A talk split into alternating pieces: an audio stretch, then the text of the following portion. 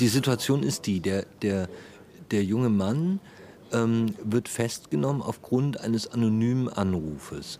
Und die, die Polizei. Ein Opfer ein, ähm, hat äh, ein angebliches Opfer. Ein, ein, angebliches Opfer hat sozusagen die letzten Worte, wenn man so will, auf. auf äh, Schon im Kofferraum eines Autos ja, entführt. Er hat dann komischerweise gesagt, der hat mir in den Kopf gebissen, was ja, was ja etwas Seltsames ist. Und dann jedenfalls äh, beschließt die Polizei, die, der Sache müssen wir nachgehen und besorgen auch einen Durchsuchungsbefehl, den kriegt man ja relativ leicht und nehmen diesen Mann fest, weil in seiner Wohnung, der Mann ist Fotograf, hängen lauter riesige Bilder, nämlich das Bild, das auf dem Cover des Buches ist. Und die sind so mit, mit äh, teilweise mit Blut verschmiert. Und man findet auch ein zerrissenes Kleid in der Mülltonne und alle möglichen kleinen Indizien. Und man beschließt, man nimmt den Mann jetzt mit. Man, man muss die Sache aufklären und nimmt ihn vorläufig fest. Und nun kommt das, was den Prozess interessant macht, nämlich der Kriminalbeamte, der ihn vernehmen soll, der Vernehmungsbeamte, sitzt mit ihm in einem Zimmer und weiß aber ganz wenig. Das ist ja für einen Kriminalbeamten etwas Furchtbares. Er hat einen Beschuldigten, weiß aber ganz wenig über den Fall und muss jetzt irgendetwas rauskriegen. Und dann passiert, was passieren muss, nämlich diese Kriminalbeamte in seinem Kopf läuft ein Film ab über eine andere Entführung, die ein paar Jahre vorher stattfand, von einem kleinen Jungen, der dabei zu Tode kam.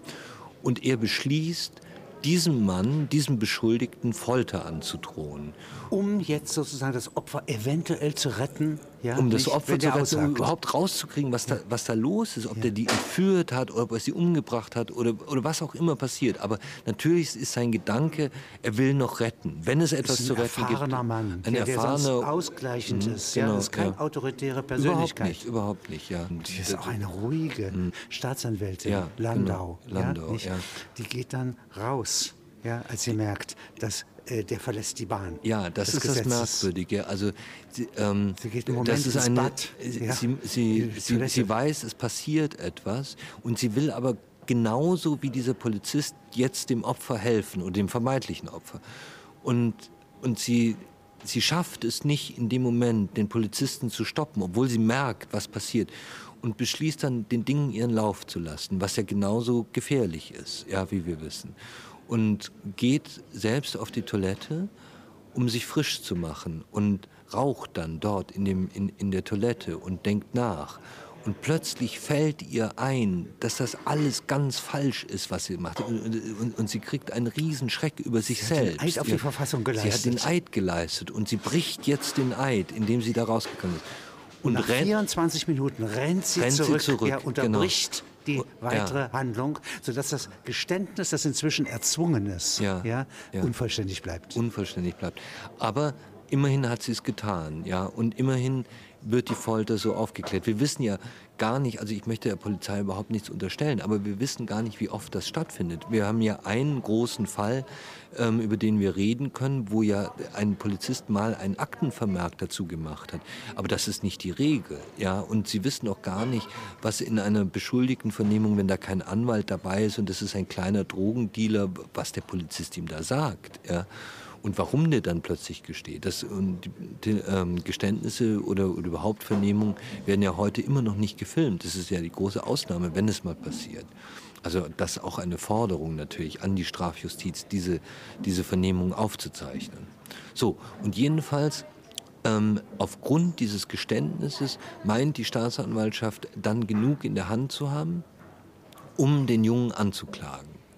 Und es kommt ähm, vor Gericht. Und nun taucht der Verteidiger auf und ähm, will, weil es das einzige Beweismittel ist, das wirklich etwas taugt, will dieses Geständnis wegbekommen und überlegt sich, wie er das macht und kommt eben darauf, ein Geständnis, das mit Folter erzwungen ist, ist nicht verwertbar. Und nun geht es darum, aus dem Polizisten das rauszukriegen. Wie macht man das? Ja, also wie schafft man es, dass der Polizist im Gerichtssaal der muss sagt, nicht gegen sich aussagen. Da muss er natürlich überhaupt nichts sagen. Nein. Ja, der, der, also der, der Richter sagt zu ihm, ähm, gegen sie wird ein Ermittlungsverfahren geführt, also gegen den Polizisten ähm, äh, wegen dieses Foltervorwurfs. Sie müssen hier gar nichts aussagen. Ja. Sie haben das verschärft, ja. denn diese e Staatsanwältin, ja, diese genau. gewissenhafte Frau, hat natürlich einen Vermerk. Die hat den Vermerk gemacht. Ja, und genau. da steht das drin. das heißt also, in einem zweiten äh, Verhör dieser Staatsanwältin würde rauskommen, sie ist der Meinung, ja, äh, genau. das ist unter Zwang unter Zwang geschehen. Aber sie hat es nicht beobachtet. Nein. Das muss man erst mal dazu sagen. Ja, also sie hat es nicht beobachtet. Es würde gar nichts nutzen. Sie hat nur den Verdacht. Ja, es hat nur den Verdacht und ähm, und als Strafverteidiger ist man ja ein vorsichtiger Mensch. Man weiß ja nicht bei diesem nett aussehenden Richter mit, dem, mit der runden Brille, wie er dann auch entscheiden wird. Ja, er, man weiß, er wird entscheiden, wenn der Foltervorwurf feststeht, dass das Geständnis nicht verwertbar ist. Aber bis dahin ist ein weiter Weg. Und wenn man nur ein Vermerk hat, ist das ein bisschen wenig in dem Fall. Und jetzt gibt es einen zweiten Punkt, der Biegler, ja, ist ihr älterer, ja, etwas mürber, mhm. ja, aber doch sozusagen entflammbarer mhm. Mann, ja, ja, sozusagen ein Mann des Rechtsstaats. Ein Mann des Rechtsstaats, genau, ja. Ähm, Und zwar auch ein, also wenn man so will, ist er ja das Gegenteil des Angeklagten. Ja, also während, während, der, während der Angeklagte in dem ersten Teil ja sozusagen als Romantiker erscheint, der die Welt zu seinem Kunstwerk machen muss, ist der Biegler so wie, wie, wie ihm, der Realist. Im, der Realist wie im Wilhelm Meister. Ja, ja, Der sagt, er möchte nur die nahen Sachen. Ja, die kann der Mensch verstehen. Das, was, was er sozusagen ergreifen kann. Darin ist ja brillant und, geschildert. Und, und, und er, sagt ja, er sagt ja dann auch, je weltbewegender ein Gedanke ist, desto weniger interessiert er mich. Und es gibt eine DNA-Spur, ja, ja. die auf eine Schwester, kommen wir später drauf, eine Halbschwester mhm. ja, des genau. Täters ja. hindeutet, dass sie ja. die Gemordete sei. Und er stellt fest, die ist nie gemordet worden genau. und sitzt in einem Pensionat in Schottland. Ja, genau. Und das heißt, die Leiche gibt es objektiv nicht. Die Leiche gibt es nicht. Und das hält er in petto. Ja. nicht? Also er scheinbar kämpft er noch gegen die Beseitigung des Geständnisses. Das weiß er zu dem Moment, in dem Moment noch nicht. Nein. Also das erfährt er ganz kurz nach, dem, nach dieser Vernehmung des Polizisten. Da sagt ihm der ähm, oder gibt ihm einen Hinweis, der, der Angeklagte, und dann ist ihm klar, es gibt gar keine Leiche, das muss sich auflösen. Und das interessiert ihn dann aber besonders. Ja? Also und das ein, ist Ihr Bekenntnis zur Literatur. Ja, Denn das ja. ist jetzt hier ein Konstrukt, ja, ja, ein literarisches Konstrukt, ein Idealfall, ja, an dem genau. man Rechtsstaatlichkeit erproben kann. Erproben Nicht? kann. Und wo man vor allen Dingen noch etwas anderes erproben kann. Also es geht ja eigentlich um die Wahrheit. Beiden geht es um die Wahrheit und um den Unterschied zwischen das, Wirklichkeit und Wahrheit. Also eine, eine genau. Installation genau. eines Verbrechens. Ja, ja. ja und, und, der, und also der, der, der Angeklagte, der denkt ja darüber nach, und das ist auch der Kontakt zu dem Verteidiger. Deswegen wählt er diesen Verteidiger. Der denkt darüber nach, was ist die letzte Institution, die sich mit Wahrheit beschäftigt, also die letzte gesellschaftlich relevante Institution und kommt dann darauf, das ist das Strafgericht. Ja? Also die Kirche ist es nicht mehr, kein Mensch glaubt mehr, wir gehen nicht mehr in die Kirche. Also das, was übrig bleibt, ist das Strafgericht. Und, und nun stellt er fest, das Strafgericht hat aber auch nicht bekommt auch nicht die Wahrheit raus, sondern das, was es rausbekommt, ist eine strafprozessuale Wahrheit. Also ein vor, dem, vor, dem, vor der Entscheidung des Gerichtes ist ein Filter. Den Filter nennen wir ja Strafprozessordnung. Und nicht die Wirklichkeit kommt dadurch, sondern nur, nur ein Extrakt, nur, nur ein paar Dinge. Das unterscheidet uns von der Inquisition, ganz, ganz genau. das unterscheidet uns von den Nazis, ja, ja, ja das unterscheidet genau. uns überhaupt. das ist der Rechtsstaat. Das ist der Rechtsstaat. Am Ende ist das genau das der Rechtsstaat, diese strafprozessuale Wahrheit. Vielleicht könnte man sogar sagen, dass, dass die, die Strafprozessordnung wenn man das auf die Spitze treibt, ist es das Größte, was die Aufklärung erfunden hat. Also dass wir sozusagen unsere Wut, unsere Rachebedürfnisse, unsere, unser Zorn auf etwas zivilisieren dass wir das müssen durch Regeln, durch ein Verfahren. Ja, durch, durch Verfahrensregeln zivilisieren wir das und leiten das. Ja, und das ist eigentlich das Schöne an der Strafprozessordnung. Und darin ist sie ein Artefakt, ein Kunstwerk. Ja, ein, ein, absolutes Kunstwerk. Kunstwerk eine ja. Architektonik der Vernunft. Und, und, ähm, und wenn man sich überlegt, wie lange die Leute gearbeitet haben, haben an der Strafprozessordnung. Es ist ja kein Gesetz, wie es heute gemacht wird, sondern es sind ja Jahrzehnte, die nachgedacht worden sind. Wie, wie schaffen wir ein das Regelwerk, ein das ausgeglichen Koch, ja. Kokeji nennt er sich, von, bei Friedrich im Großen, ja. macht das preußische Landrecht. Ja, ja. Dann kommt, sagen wir mal, die ganze Schule um Savigny. Die Dann kommt die ganze genau. späteren genau. Schulen. Ja? Also es ist schon ein Feuerbach, elaboriertes... Feuerbach, äh, ganz, ganz Feuerbach. wichtig gewesen Und jetzt dabei. kommen die Franzosen hinzu. Ja, Nicht? Aus der französischen aber Revolution. Es ist, aber es ist unsere Entwicklung als Gesellschaft. Das kann man an der Strafprozessordnung wirklich sehen. Dieses, das dieses Ausgleichen. Ihr Protagonist. Ja, ja? genau. Er ja. testet es. Das testet ja? er aus. Und ich möchte diesen Test nicht in der Wirklichkeit anwenden. ja? ich, auch nicht. ich glaube nein. nicht, dass unsere Richter und unsere Justiz dies einhält, was hier versprochen ist in diesem Beispielsfall. Sie, Sie haben ganz recht. Es ist, aber es gibt es auch wiederum. Ja, manchmal gibt es das und dann kann man ganz glücklich sein über solche Entscheidungen. Es gab jetzt neulich eine Entscheidung, ähm, die so ähnlich lief. Da war ein Mann, der getötet hat. Es gab keine Beweismittel und er sitzt in seinem Auto und führt ein Selbstgespräch. Muss man sich mal vorstellen. Solche Leute gibt es. Die fahren ein Auto und, und sprechen vor sich hin. Und die Polizei zeichnete über das Handy, das im Auto war, dieses Selbstgespräch auf. Und es war das einzige Beweismittel. Und da sagte dann das Bundesverfassungsgericht, das ist nicht zulässig. Der Intimbereich dieses Mannes muss, auch wenn er vielleicht ein Mörder ist, geschützt werden. Man muss mit sich selbst sprechen können, ohne dass das überwacht wird. Also es gibt diese Entscheidung. Ja? Manchmal kommt die Justiz zu solchen Ergebnissen. Zu sich selbst. Zu sich selbst, ja. ja. Und da haben Sie jetzt ein Kind, ja, ja und äh, das verliert seinen Vater. Ja. Hm. Der Selbstmord begeht. Ja.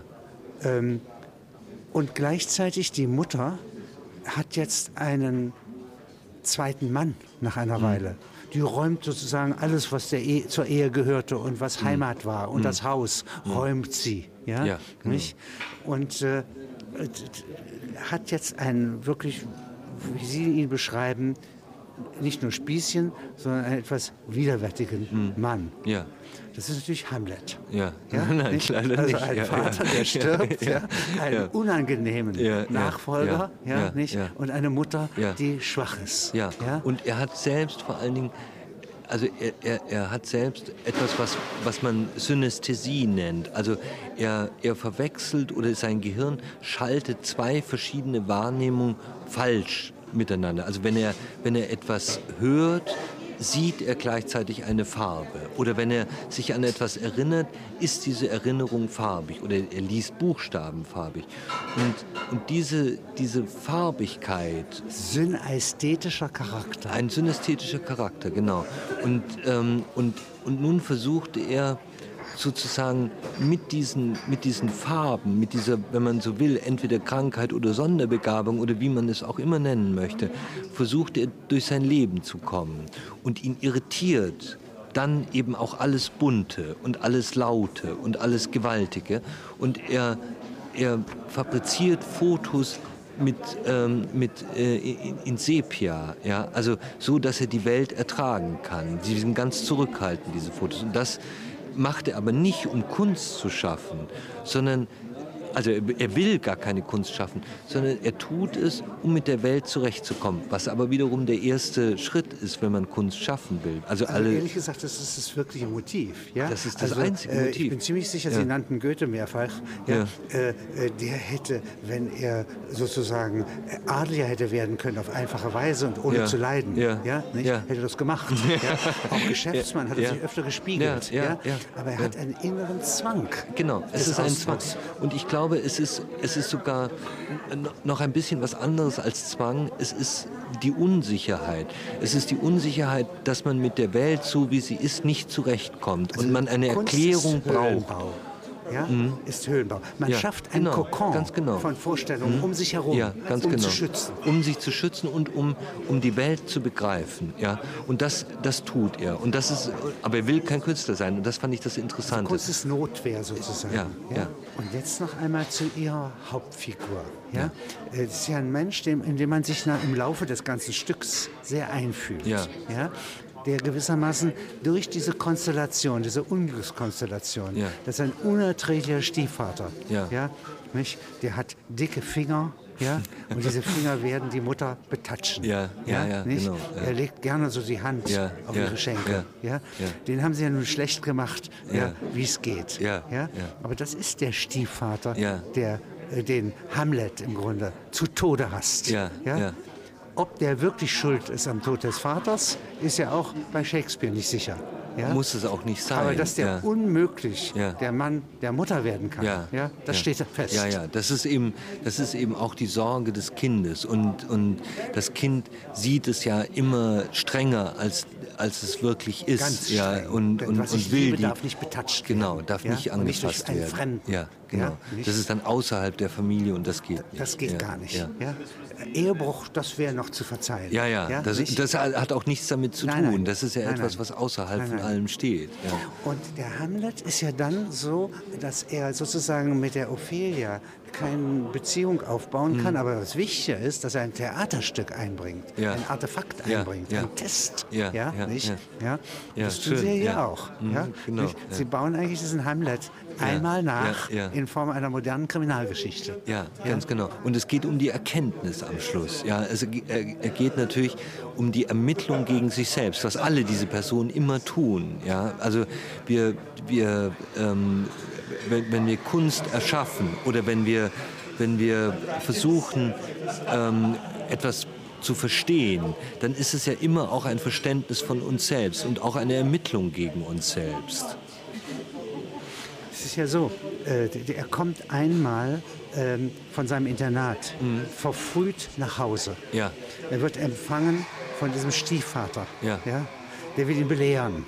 Ja? Und was wird aus dir und ja. so weiter. Ja. ja. Und vor einem Jahr hat er ihn noch mal geohrfeigt. Ja. ja. Das ist jetzt nicht mehr möglich. Also er steht einfach ja. groß wie er ist, ja. ja. größer geworden, neben diesem kleinen äh, Stiefvater. Ja, Und der lässt es sein. Es geht nicht mehr. Ja, es geht nicht Dann kommt die Mutter, das ist eine erschütternde Szene, ja, und kann nicht schlichten und kann ihm auch nichts sagen, geht aber dann draußen. Er hört noch in ja. seinem ehemaligen Kinderzimmer, ja. wie sie hin und her geht. Ja. Und das war's. Ja. Das war's. Und er hat es aber auch verstanden. Ja. Und, und das, ist, das ist ja auch ein bisschen eine Rettung, die wir immer versuchen müssten. Ja. Also, dass, dass man irgendwann aufhört damit, dass man sich sagt, du hast dein Leben gelebt und ich habe und ich werde mein Leben leben und jetzt noch über Schuld zu reden ist ganz falsch ja und ähm, und nur so geht es überhaupt weiter also wenn Sie wenn Sie einen 60-jährigen sehen der immer noch mit seinen Eltern hadert ja dann wissen Sie das war ein vergeudetes Leben da, das also funktionierte ein Ödipus, nicht ja wenn er sieht dass an der Wegkreuzung dort ja, ja. so eine Karawane herankommt ja. ja und er sieht schon da sind Bewaffnete ja, ja? Äh, er kann gar nicht direkt ja. mit dem äh, äh, Befehlshaber des Ganzen Mehr reden, äh, ja. reden. Und er kehrt um. Ja. ja. Und jetzt haben wir keine Tragödie. Ja, ja? ja furchtbar, oder? Ja. Und das ist aber hier der Fall. Ja. Aber die Spur der vermiedenen Tragödie, das ist Kunst. Die, die, gibt es dann weiter. Die gibt es dann in Form von sehr guten Fotografien. Also er spezialisiert sich sehr rasch. Er vertraut sich einem älteren Fotografen den er äh, achtet. Ein an. Industriefotograf, ja, mhm. der, der so diese Industriegebäude durchaus Leistung ja. zeigt, genau. ja und so weiter. Und der wird älter und kann ja. nicht und will ja. nicht mehr so. Verspätet seine Leistung und er rettet alle Ablieferungstermine. Das müssen ja junge Leute oft machen, wenn sie in Büros kommen. Das, ja, das kennen ja? wir alle. Ja. Und nachdem dieser David ja, bei diesem älteren Salomo gedient hat ja. und so weiter, macht er Fotos, die keiner haben will. Genau. Wenn Sie diese Szene mal beschreiben, da kommt eine Frau und die errötet bei ihrer Bestellung. Sie möchte für ihren Liebhaber pornografisch, ja, also nackt gefilmt werden. Nacktfotos haben. Das gibt es leider immer wieder. Ich war gerade in einem Fotostudio und, und da hing, also es war ein, das älteste Fotostudio in Berlin und da hingen wirklich innen in den Schaufenstern die Fotos von den Hausfrauen, die sie für ihre Männer gemacht haben. Und wenn Sie sich das anschauen, werden Sie so traurig. Das ist, das ist wirklich das Verletzendste und Schlimmste, was es überhaupt gibt. Und, und er ähm, er schaut da eine Zeit lang zu, wie die Fotografen das machen. Da gibt ja, es so. Sie beschreiben das ja, was ja. er dann auch ausführt zunächst ja. einmal, dass also mit Tesafilm die Brust etwas genau. rektifiziert wird. Ja, Dass also äh, gewissermaßen das Ganze äh, umbeleuchtet wird, mm, ja, dass furchtbar. Dinge weggelassen werden. Ja, ja. Ja. Und dann wird, werden immer so Tüllsachen dorthin gelegt, damit man die Bauchfalte, die, die Bauchfalte nicht, nicht, sieht oder nicht, den, nicht die Löcher im Po. Und, und, also und äh, die Beschämung, die dann darin besteht, die ja dadurch kommt, mm. durch dieses Konkurrenzwesen. Ja. Nicht? Dass jede bereit wäre, ja, diesen schicken Offizier beschämend, äh, nicht, also an sich zu nehmen. Ja? Ähm, und da ist es jetzt so, wie Sie das beschreiben, ja, ja. hat man Furcht und Mitleid ja. vor der Szene. Und es ist befreiend, wenn er jetzt aufgrund seiner Erfahrung, seiner Authentizität, die hat er gelernt aus dem Leiden, ja, genau. nicht, dass er die genau. Mutter nicht schützen konnte. Genau. Ja, ja, nicht? Ja. Das macht gute Fotografien. Ja, ja. Und er äh, macht noch ein Foto von ihr, ja. wie sie wirklich ist. Wie sie wirklich ist und wie verletzt sie ist und wie beschämt sie ist. Und das ist das starke und, Foto. Und, und, das ist das gute Foto. Ja. Und als das jetzt zeigt, zerreißt sie es. Ja, und sie will es nicht haben, genau.